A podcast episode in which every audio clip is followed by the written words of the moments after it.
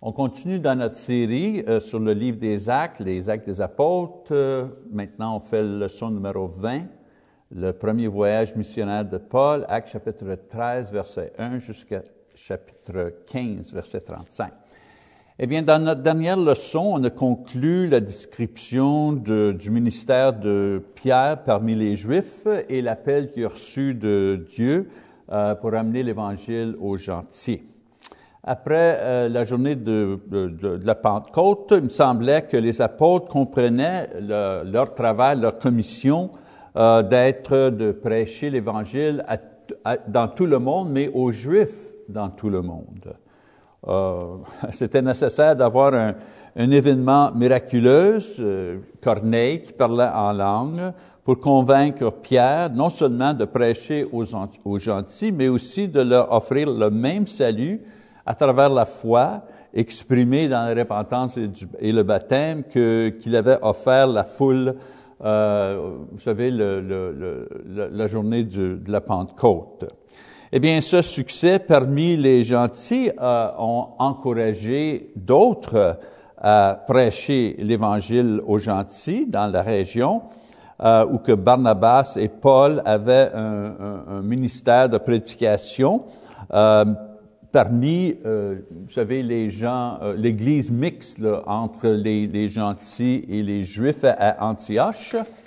Euh, maintenant, nous allons prendre, vous savez, reviser notre, notre plan d'études.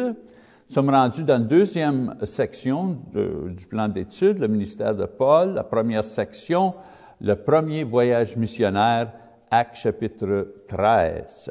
Eh bien, Luc a établi la scène géographique, Antioche, et l'histoire, euh, euh, le moment historique, c'est après le contact de Pierre avec Corneille, euh, lorsque Barnabas et euh, Paul ont euh, gagné assez d'expérience en travaillant non seulement ensemble, mais aussi euh, euh, travailler euh, parmi les gentils et les juifs qui faisaient partie d'une seule église à Antioche.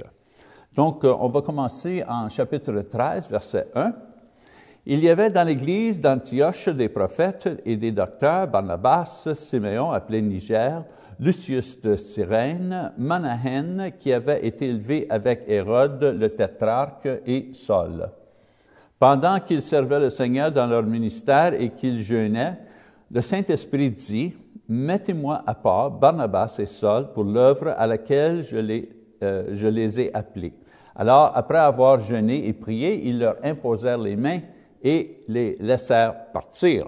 Ce qu'on lit ici, dans ce passage-là, euh, euh, c'est c'est la troisième étape dans l'appel au ministère de Saul, qu'on appelle maintenant Paul. Son appel au ministère euh, établit un patron pour tous ceux qui sentent qu'ils sont appelés au travail à plein temps. Vous savez, ceux qui, ont, qui sentent qu'ils ont un appel par le Seigneur de travailler dans le euh, ministère euh, et pour leur aider à savoir s'ils ont un appel légitime. Donc, on voit qu'il y a trois étapes à l'appel au ministère que euh, Paul a connu. Première étape, l'appel même. Euh, l'appel décrit la façon que Dieu appelle ou dirige ou amène une personne au ministère à plein temps. Dans le cas de Paul, Paul a été appelé d'une façon miraculeuse. Vous savez, il était, aveuglé, il a entendu la voix du Seigneur. Euh, après, il a été guéri euh, de cette chose-là. Euh, mais la manière de son appel à, Paul, euh, c'est l'exception, pas la règle. Pour la majorité des gens, l'appel au ministère commence avec peut-être un désir ou une opportunité pour servir dans l'Église d'une manière ou une autre, et un désir qui, qui grandit peu à peu. Euh, ou peut-être ça peut prendre forme comme un commentaire positif des membres de l'Église qui voient du talent dans une personne et qui, le, qui leur encourage à développer et se servir de leur talent, talent euh, dans le service du Seigneur. Beaucoup de ministres euh, entrent dans le, ministère parce qu'ils voient un, grand besoin euh, que l'Église peut avoir ou ils ont le cœur pour, vous savez, prêcher l'Évangile à ceux qui sont partis, ou ils se sentent obligés à, commencer un ministère dans l'Église parce qu'ils voient un grand besoin que personne, vous savez, remplit dans, dans le moment. Peu importe la façon qu'une personne est appelée, une chose qui reste toujours pareille pour tous ceux qui sont appelés par Dieu, c'est que ce sentiment-là d'être appelé euh, ne cesse pas. On commence à se sentir de cette façon-là et ça reste avec nous jusqu'à temps qu'on répond à cet appel-là. Et il y a des gens qui, vous savez, qui luttent avec cette chose-là pendant des années, même, même quand ils choisissent à faire autre chose que, le ministère. Euh, le désir de rendre service au Seigneur reste avec euh, eux. Donc, la première étape, de, vous savez, d'entrer dans le ministère, c'est un appel. Le désir, une occasion favorable, la réaction de d'autres ou le besoin, c'est toutes des choses qui nous poussent vers euh, ce travail. Deuxième, étape, la consécration. La consécration ou la mise à part, c'est le temps que la personne qui est appelée euh, euh, passe en préparation pour leur ministère. Dans le cas de Paul, il y avait une période de, peu près 12, 10 à 12 années euh, entre sa conversion et son appel et le début de son ministère parmi les gentils, euh, vous savez, dans son premier euh, voyage missionnaire. Et pendant ce temps, il a passé trois ans dans le désert euh, et était enseigné par l'Esprit de Jésus. Et Paul décrit cette expérience en Galates, chapitre 1, versets 11 à 17. Il a voyagé à Jérusalem et après a retourné dans sa ville natale de Tarse pour enseigner, Actes chapitre 9, verset 30. Et il était dans la ville de Tarse euh, pendant quatre ans. on l'a recruté, Barnabas l'a recruté pour venir et enseigner dans l'église à Antioche pour une autre année. Et finalement, lui et Barnabas ont accompagné une offrande, à euh, une offrande pour les, les, les, les chrétiens à Jérusalem euh, pendant une famine euh, qui s'est passée euh, dans cette région, et la famine a duré environ deux ans. donc, la consécration, la période de consécration de Paul on, on, remarque qu'il a été enseigné par le Seigneur, euh, il a enseigné à l'église Antioche, il a voyagé, il a rencontré les, apôtres, il a, enseigné dans, euh, vous savez, prêché et enseigné euh, dans sa ville natale, toutes ces choses-là euh, qui contribuaient à sa consécration, son entraînement. Une période de dix ans d'entraînement de, et de préparation pour le ministère auquel il a été appelé originalement. Eh bien, aujourd'hui, on a toute forme d'entraînement. euh, il y a des écoles qui entraînent des prédicateurs, euh, des écoles qui, sont opérées par différentes congrégations.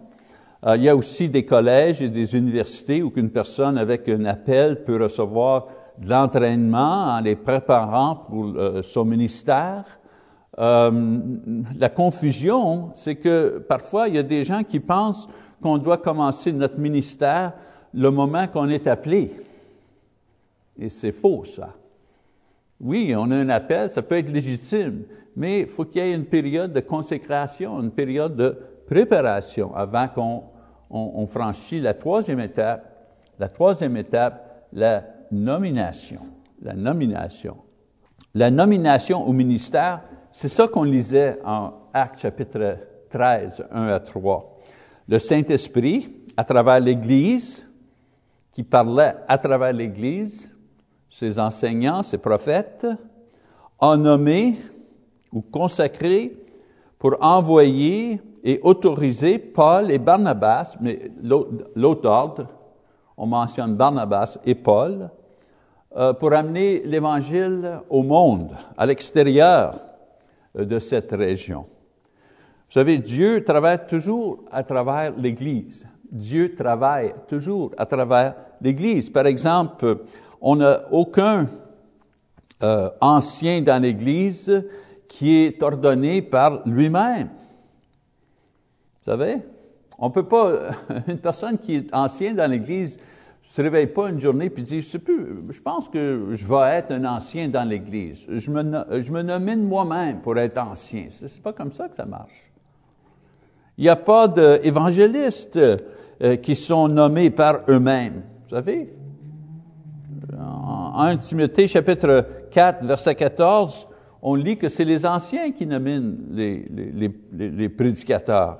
Et en Actes chapitre 14, 23 et Tite chapitre 1, verset 5, on apprend que euh, les anciens, quand il n'y a pas d'anciens du tout, ils sont euh, nominés par les évangélistes. C'est la tâche de l'évangéliste, ça, de former l'Église, d'entraîner des, des, personnes, des hommes dans l'Église, les hommes les plus mûrs. Euh, c'est la tâche de l'évangéliste pour nominer des anciens quand on n'a pas d'anciens. Il n'y a pas de diacres qui sont nommés par eux-mêmes. Ceux-ci sont, sont, sélectionnés par l'Église et confirmés par les anciens. Acte chapitre 6, verset 3 à 6. Il n'y a pas de missionnaires qui se nomment eux-mêmes. Ceux-ci sont entraînés par l'Église et nominés, confirmés par l'Église à aller dans le monde. C'est ça qu'on lisait en Acte chapitre 13, verset 1 à 3. Comme je vous dis, on voit cette expérience de Barnabas et Saul, les premiers missionnaires, confirmés et envoyés par l'Église. Et cette méthode, vous savez, c'est la même méthode qu'on se sert aujourd'hui. Ce n'est pas un certificat d'études euh, d'un collège euh, qui autorise une personne d'être évangéliste ou enseignant ou missionnaire. C'est la nomination par l'Église qui envoie et qui confirme euh, l'appel et la consécration au service du Seigneur pour et dans son Église. Et on voit, comme je vous ai dit, un bel exemple de, cette, de ce patron-là avec la vie et le ministère de Paul. Eh bien, on n'a pas le temps de lire toute la section qui décrit le premier voyage missionnaire, donc nous allons euh, faire un, sommaire euh, de ce voyage en, en, touchant, vous savez, en regardant les différentes places géographiques qu'ils ont, euh, qu'ils ont fait. Donc, on commence. Euh, Luc écrit que Paul et Barnabas et son cousin Jean-Marc départent de la ville, vous savez, le, port de Cilicia, euh, près d'Antioche, et ils vont jusqu'à l'île de Chypre, où que Barnabas vous savez, c'était son, euh, c'était son, euh, son lieu de, de, de, de naissance. C'est là que Barnabas avait, euh, vous savez, euh, était venu au monde et a grandi. Donc, c'est la première place qu'il qui, qui, choisit d'aller. La première ville, euh, Salamine. Le premier, vous savez, arrêt, euh, ils vont dans une place, un, synagogue locale, où que Barnabas, probablement, on l'a connu, où euh, ils étaient bienvenus. À ce point-ci, vous savez, ils, prêchent seulement qu'à des Juifs, parce que c'était la seule opportunité qui se présentait. Il continue à la ville de Paphos, en Actes chapitre 13, versets 6 à 12. Peut-être on peut lire un peu. Euh, Luc écrit, Ayant ensuite traversé toute l'île jusqu'à Paphos, ils trouvèrent un certain magicien, faux prophète juif, nommé Bar Jésus, qui était avec le proconsul Sergius Paulus, homme intelligent. Ce dernier fit appeler Barnabas et Saul et manifesta le désir d'entendre la parole de Dieu. Mais Elimas, le magicien, car c'est ce euh, que signifie son nom, leur faisait opposition, cherchant à détourner de la foi le proconsul. Alors Saul, appelé aussi Paul, rempli du Saint-Esprit, fixa les regards sur lui et dit, Homme plein de toute espèce de ruse et de fraude, fils du diable, ennemi de toute justice, ne cesserais-tu point de pervertir les voies droites du Seigneur? Maintenant voici, la main du Seigneur est sur toi. Tu seras aveugle, et pour un temps tu ne verras pas le soleil.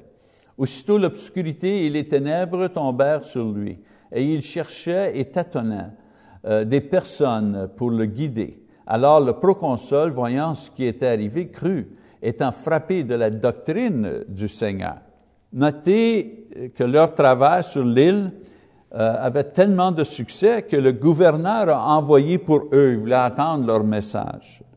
Le fait que Barnabas, euh, on le mentionne en premier, suggère que c'est lui qui est le leader, c'est lui le chef d'équipe euh, à ce point-ci dans le voyage. Le nom Elimas veut dire l'expert. Donc, ce magicien, on l'appelait euh, Bar Jésus l'expert. Et ce magicien qui avait la faveur du gouverneur euh, essayait de bloquer la mission. Donc Paul le dénonce et euh, euh, Bar Jésus est rendu aveugle pour une période de temps. Mais euh, je vous fais remarquer que c'est le premier miracle, c'est le premier signe euh, qui est fait par la main de Paul, pas par Barnabas. C'est fait par Paul. Le gouverneur, euh, en résultat, le gouvernement est converti et Luc mentionne que c'était l'enseignement du Seigneur qui l'étonnait, non, non l'aveuglement du magicien. Le miracle a tout simplement, tout simplement confirmé l'enseignement, mais c'est l'enseignement qui a euh, converti euh, le gouverneur. Eh bien, on continue, eux continuent leur voyage. Acte chapitre 13, verset 13. Paul et ses compagnons, s'étant embarqués à Paphos, se rendirent à Perge et à Pamphylie. Jean se sépara d'eux et retourna à Jérusalem. Notez que Luc maintenant nomme Paul en premier, qui, qui démontre qu'après le travail en chiffres, surtout le miracle fait à travers Paul, c'est maintenant Paul qui est le chef de la mission. Jean-Marc le, laisse là, lui, et il retourne à Jérusalem, probablement parce qu'il manquait le courage de voyager dans un terrain inconnu. Notez bien aussi que c'était Barnabas et Paul dans cet ordre qui a été appelé par l'Esprit pour prendre cette mission. Jean-Marc, euh, on l'a ajouté, c'est Barnabas qui a ajouté Jean-Marc, son cousin, par le Saint-Esprit. Dieu savait que Jean-Marc n'était pas prêt. Euh, pour Barnabas et, Jean-Marc et Paul, euh, ça leur a pris un, peu plus de temps de découvrir la faiblesse de ce euh, jeune homme. On continue les premières, les prochaines places, la Pamphylie. Paul et Barnabas font aucun travail à Pergé, mais ils font leur euh, chemin euh, au nord à la ville d'Antioche, située sur la frontière de, de Pisidia, on dit en anglais. Donc, on, on nommait cette place-là différente de la ville d'Antioche qui était située en Syrie. C'était leur point de départ.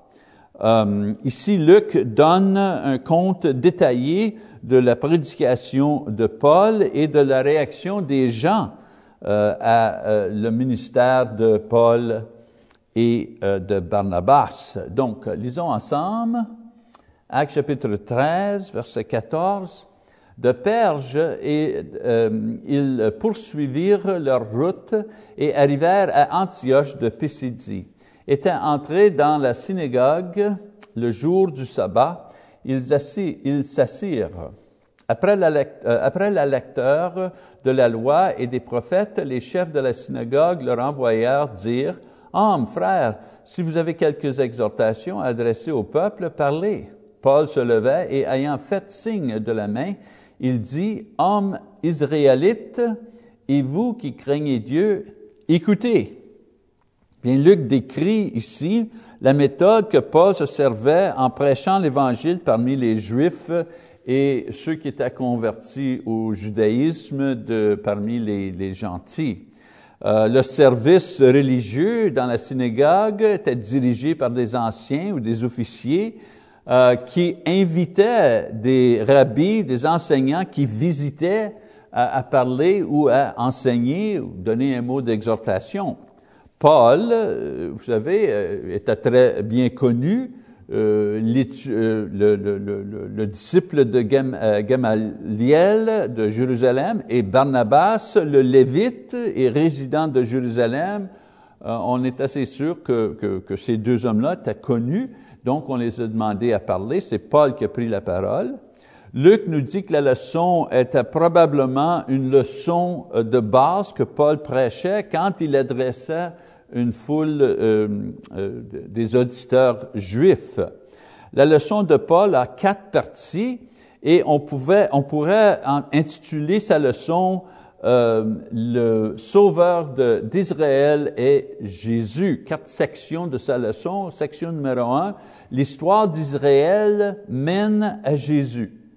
Donc on lit, et lorsque Jean achevait sa course, il disait, Je ne suis pas celui que vous pensez, mais voici, après moi vient celui des pieds duquel je ne suis pas digne de délier les souliers. So, Paul mentionne euh, Jean-Baptiste, le prophète, qui était prophète, et que Jean-Baptiste, vous savez, euh, euh, toute l'histoire juive prend fin avec Jean-Baptiste, et Jean-Baptiste pointe à Jésus. Donc, toute l'histoire d'Israël mène à Jésus, la première section de son sermon.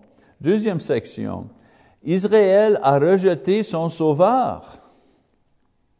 Et ce phénomène a été mentionné par les prophètes qui ont été envoyés par Dieu. Donc en Actes chapitre 13, 29, Paul dit, Et après qu'ils eurent accompli tout ce qui est écrit de lui, ils le descendirent de la croix et le déposèrent dans un sépulcre. Quand Paul dit, euh, après qu'ils eurent accompli tout ce qui est écrit de lui, c'est qui qui a écrit de lui? Eh bien, les prophètes. Les prophètes, eux, ont écrit que les Juifs euh, euh, rejettera leur Messie. Ça, c'était la deuxième section de sa leçon, pour montrer aux Juifs que euh, Jésus est mort sur la croix selon les prophètes. Ce n'était pas un accident. C'est quelque chose que les prophètes ont dit. Troisième section. Dieu l'a ressuscité d'entre les morts. Autrement, Dieu a exaucé toutes les promesses qu'il a faites à, la nation juive en, en ressuscitant Jésus. Euh, verset 32-33. Et nous, nous vous annonce cette bonne nouvelle que la promesse faite à nos pères, par les prophètes, là, Dieu l'a accomplie pour nous, leurs enfants, en ressuscitant Jésus selon ce qui est écrit dans le psaume deuxième. Tu es mon fils, je t'ai engendré aujourd'hui. Quatrième section. Le pardon et le salut sont en Jésus-Christ versets 38 et 9. Sachez donc, hommes frères, que c'est par lui que le pardon des péchés vous est annoncé, et que quiconque croit est justifié par lui de toutes les choses dont vous ne pouviez être justifiés par la loi de Moïse. Eh bien, dans les prochains versets, euh, un, patron euh, familier se reproduit on attend les paroles de Paul, comme je vous, ai donné un petit sommaire. On attend les paroles de Paul et euh, euh, euh, ces paroles sont reçues négativement par les chefs du synagogue qui commencent à attaquer les paroles de Paul. plusieurs juifs et gentils euh, décide de suivre Paul et ses enseignements jusqu'au point que Paul déclare ouvertement que bah, parce que les Juifs, la majorité des Juifs rejettent son évangile et essayent de le persécuter, il va maintenant se concentrer seulement sur les gentils. C'est un patron, ça, qu'on va voir, et ça se répète euh, de nouveau à chaque place. Surtout chaque place qui a des Juifs. Ils prêchent, il y en a qui croient, ceux qui ne croient pas, c'est pas juste, c'est pas juste qu'ils croient pas, ils ne croient pas et à ce moment-là commencent à faire du trouble, commencent à attaquer Paul. Et à ce moment-là, Paul est obligé d'aller une autre ville euh, pour prêcher l'Évangile et ce patron-là se répète. Donc, euh, dans ce cas ici, là, sa prédication produit de la joie et de l'enthousiasme parmi les gentils, parce que le salut maintenant est offert à eux par Dieu, et maintenant ils vont être partenaires égaux avec les chrétiens juifs, avec qui ils vont partager une place dans le royaume de Dieu qui est l'Église ici sur la, sur la terre. Luc continue à décrire euh, le voyage. Iconium, Lystra, Derbé, Perge mentionne les, les, les, villes où que Paul et Barnabas euh, continuent leur ministère, mais ils concentrent sur deux places, décrire deux places. La première place, Icône, ou Iconé, Icône, je crois, en Actes chapitre 14. Le même patron se répète ici de nouveau. Sa prédication divise euh, ses auditeurs. Il y en qui il y en qui pas. Et les Juifs, eux, euh, euh augmentent leur opposition en recrutant des gentils pour former une foule, pour lapider Paul et Barnabas, mais ils s'échappent et vont à une autre ville mentionné en verset 6. L'autre ville, Lystre, en euh, chapitre 14, verset 8 à 20, Luc ici décrit un deuxième miracle fait par Paul. Il guérit un homme qui était infirme de, de, de la naissance, qui cause euh, beaucoup d'excitation euh, dans les foules qui pensent que Paul et Barnabas, ils sont des réincarnations de leur, euh, leur dieu païen, Zeus, le dieu grec du, du, ciel et du tonnerre, et Hermès, le fils du, du, dieu grec Zeus. Donc les, les païens dans cette ville-là croient que Paul et Barnabas sont des dieux, vous savez, des dieux grecs on lit euh, verset 14, euh, chapitre 14, verset 14, euh, la suite de cette chose-là. Les apôtres Barnabas et Paul, ayant appris cela, déchirant leurs vêtements et se précipitèrent au milieu de la foule en, en s'écriant, Ô hommes, pourquoi agissez-vous de la sorte? Nous aussi, nous sommes les hommes de la même nature que vous et vous apportant une bonne nouvelle. Nous vous exhortons à renoncer à ces choses vaines pour vous tourner vers le Dieu vivant qui a fait le ciel, la terre, la mer et tout ce qui s'y trouve. Ce Dieu, dans les âges passés, a laissé toutes les nations suivre leur, euh, propre, euh, leur propre voie, euh, euh quoiqu'il n'ait ceci de rendre témoignage de ce qu'il est, en faisant du bien en vous dispensant du ciel les pluies et les saisons fertiles, en vous donnant la nourriture avec abondance et en remplissant vos cœurs de joie. À peine purent-ils, par ces paroles, empêcher la foule de leur offrir un sacrifice.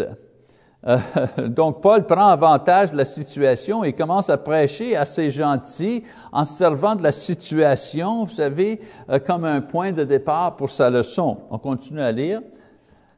Alors survinrent d'Antioche et d'Icône les Juifs qui gagnèrent la foule et qui, après avoir lapidé Paul, le traînèrent hors de la ville pensant qu'il était mort. Mais les disciples l'ayant entouré, ils se levaient et entraient dans la ville.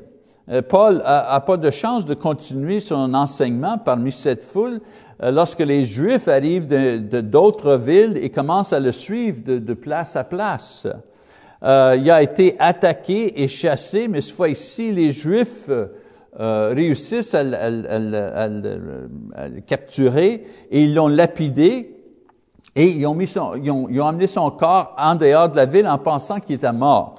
Luc, tout simplement, nous dit que Paul, entouré par des disciples, probablement sont là pour l'enterrer, euh, se réveille et retourne dans la ville.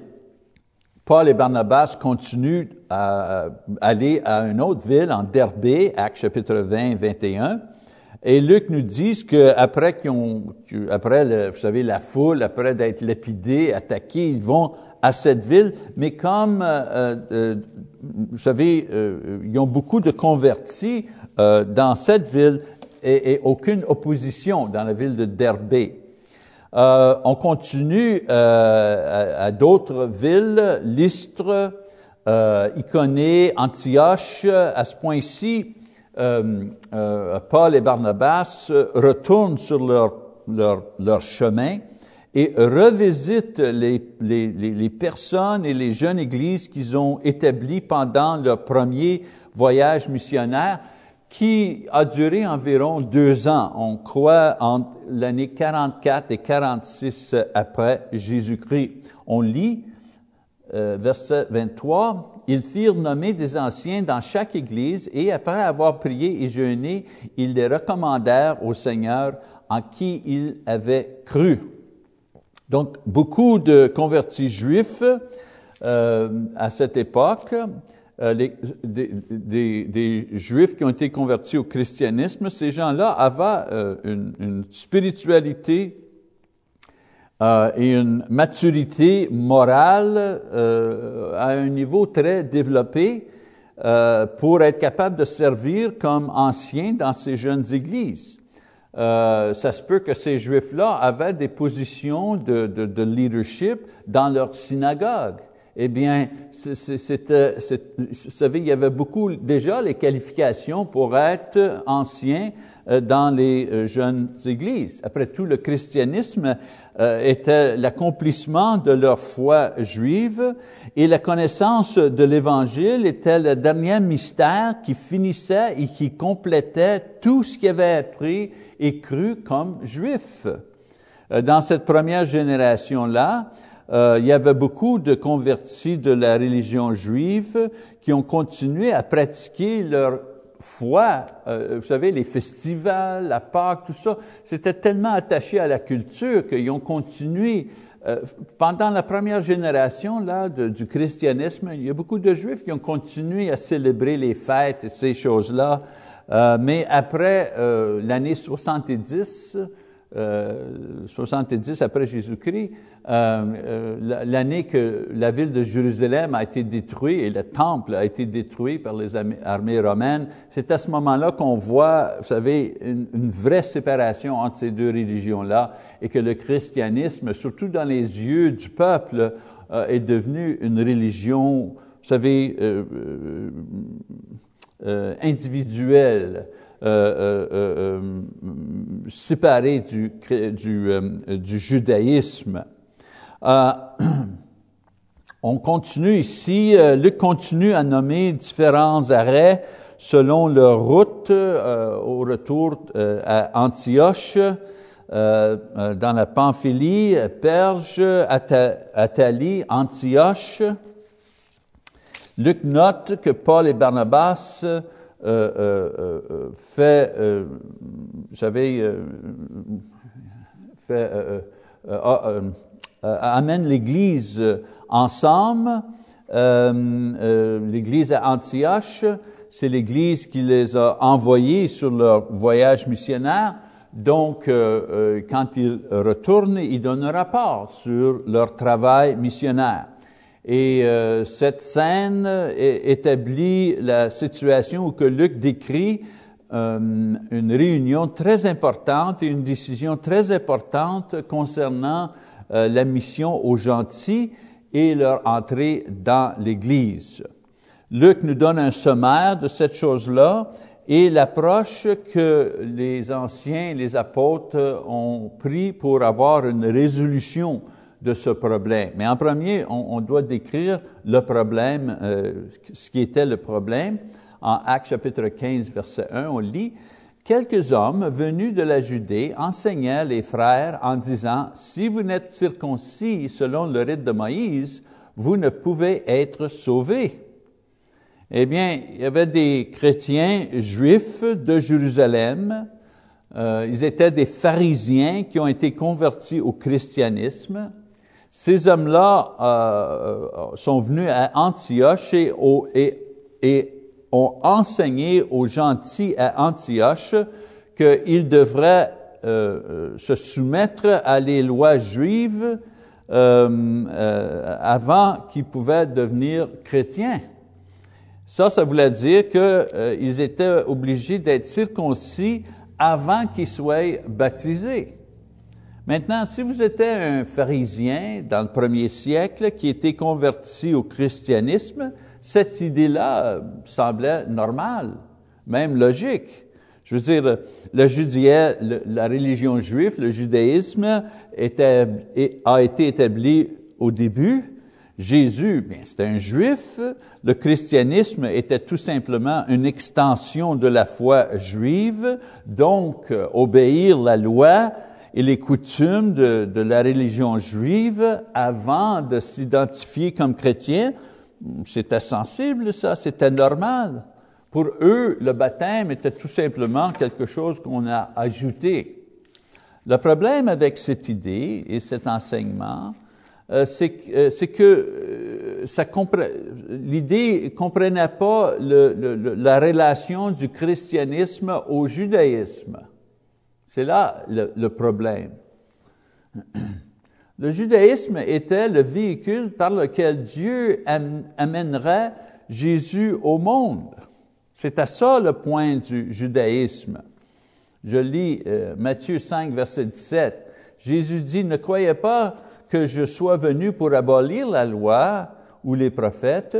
Je suis venu non pour abolir, mais pour accomplir. Donc, les rituels du judaïsme, les rituels, les lois, les pratiques, c'était supposé d'être un aperçu, une pratique de ce qui était pour venir.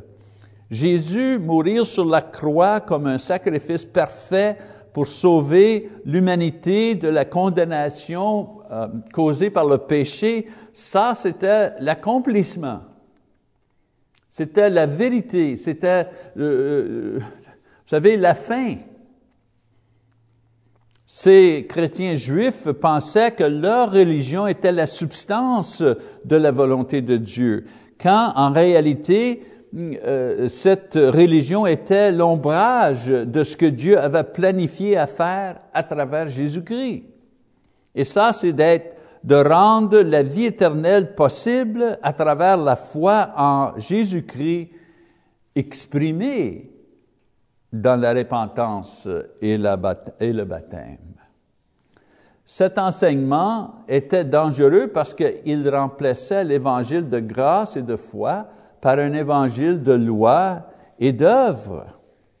C'est dangereux parce qu'on changeait le salut basé sur la loi. Vous savez, on doit être circoncis, on doit obéir les lois de, de nourriture et toutes les autres lois. Il fallait tout faire ça pour être digne de devenir chrétien et être baptisé, ou être baptisé et devenir chrétien. Il remplaçait l'évangile basé sur la croix et la foi ou qu'une personne dit, je suis sauvé parce que je crois en Jésus. J'exprime ma foi dans la repentance et le baptême. Cette confession-là, il voulait remplacer ça avec euh, je suis sauvé parce que j'obéis la loi. La circoncision, les règles, les régulations, le sabbat, tout ça du judaïsme. En autre mots, je suis sauvé parce que je fais des choses. Et non, je suis sauvé parce que je crois en quelqu'un. C'est ça qui me sauve. Je crois en Jésus, c'est ça qui me sauve. C'est ma foi en Jésus qui me pousse de repentir de mes péchés. C'est ma foi en Jésus qui me pousse d'obéir son, commandement d'être, baptisé. Si, si je ne crois pas en Jésus, je ne fais pas ces choses-là. Donc, la solution, on voit comment qui, vous savez, c'est un vrai problème. C'est quand même un vrai problème dans l'Église aujourd'hui. Peut-être pas la circoncision, mais vous savez, toute, toute forme de légalisme qu'on a des fois dans l'Église.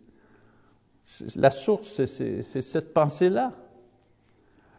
On lit en euh, Actes chapitre 15, verset 2, Paul et Barnabas eurent avec eux un débat avec une vive discussion, et les frères décidèrent que Paul et Barnabas et quelques-uns de leurs monteraient à Jérusalem vers les apôtres et les anciens pour traiter cette question. Donc, on n'a pas le temps de lire tout le passage jusqu'au verset 35, mais je voulais euh, examiner l'approche qu'ils ont pris pour résoudre ce, problème.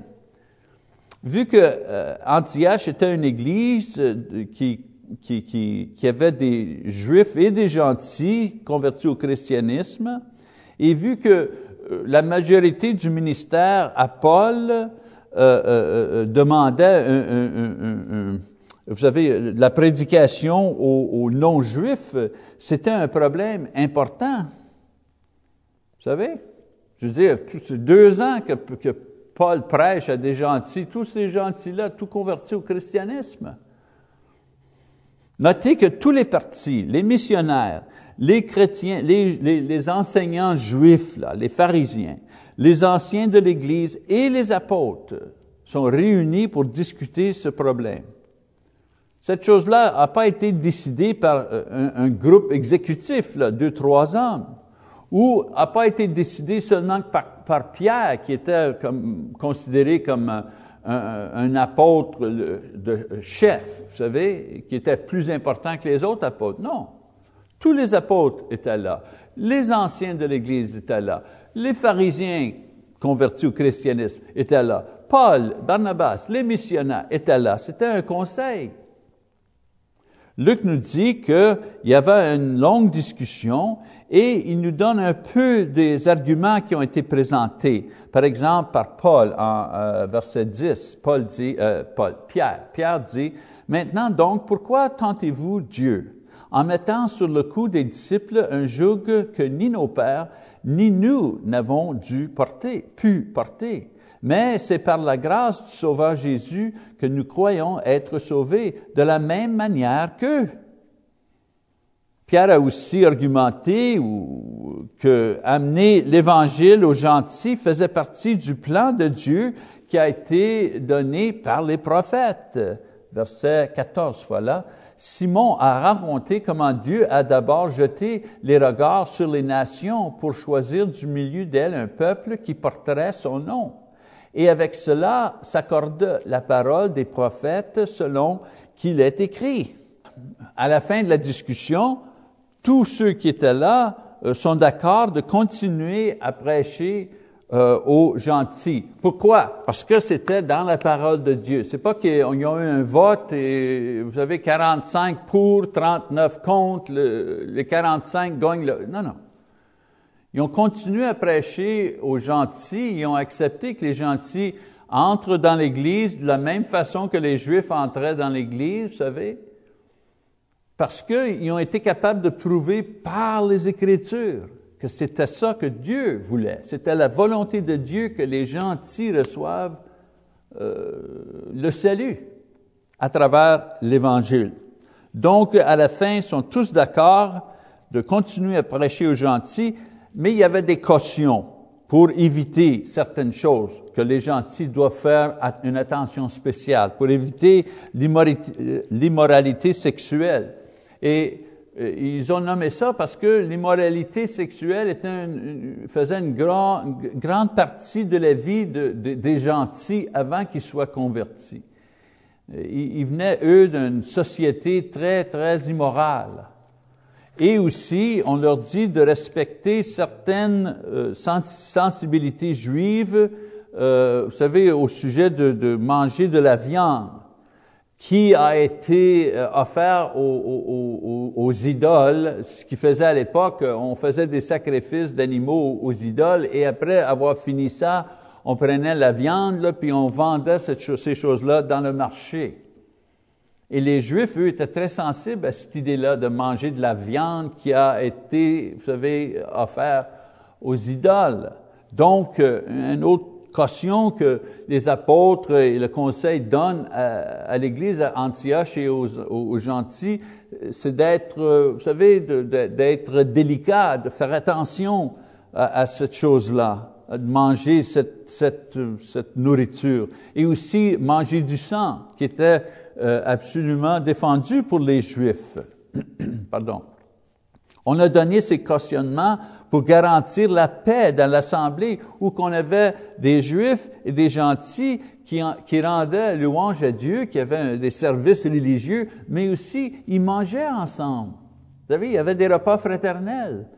Et les deux cultures avaient des, vous savez, il y avait des, des, des, des, des habitudes très différentes. Les gentils, eux, bof, la viande qui avait été offerte, c'était juste de la viande, ils mangeaient ça.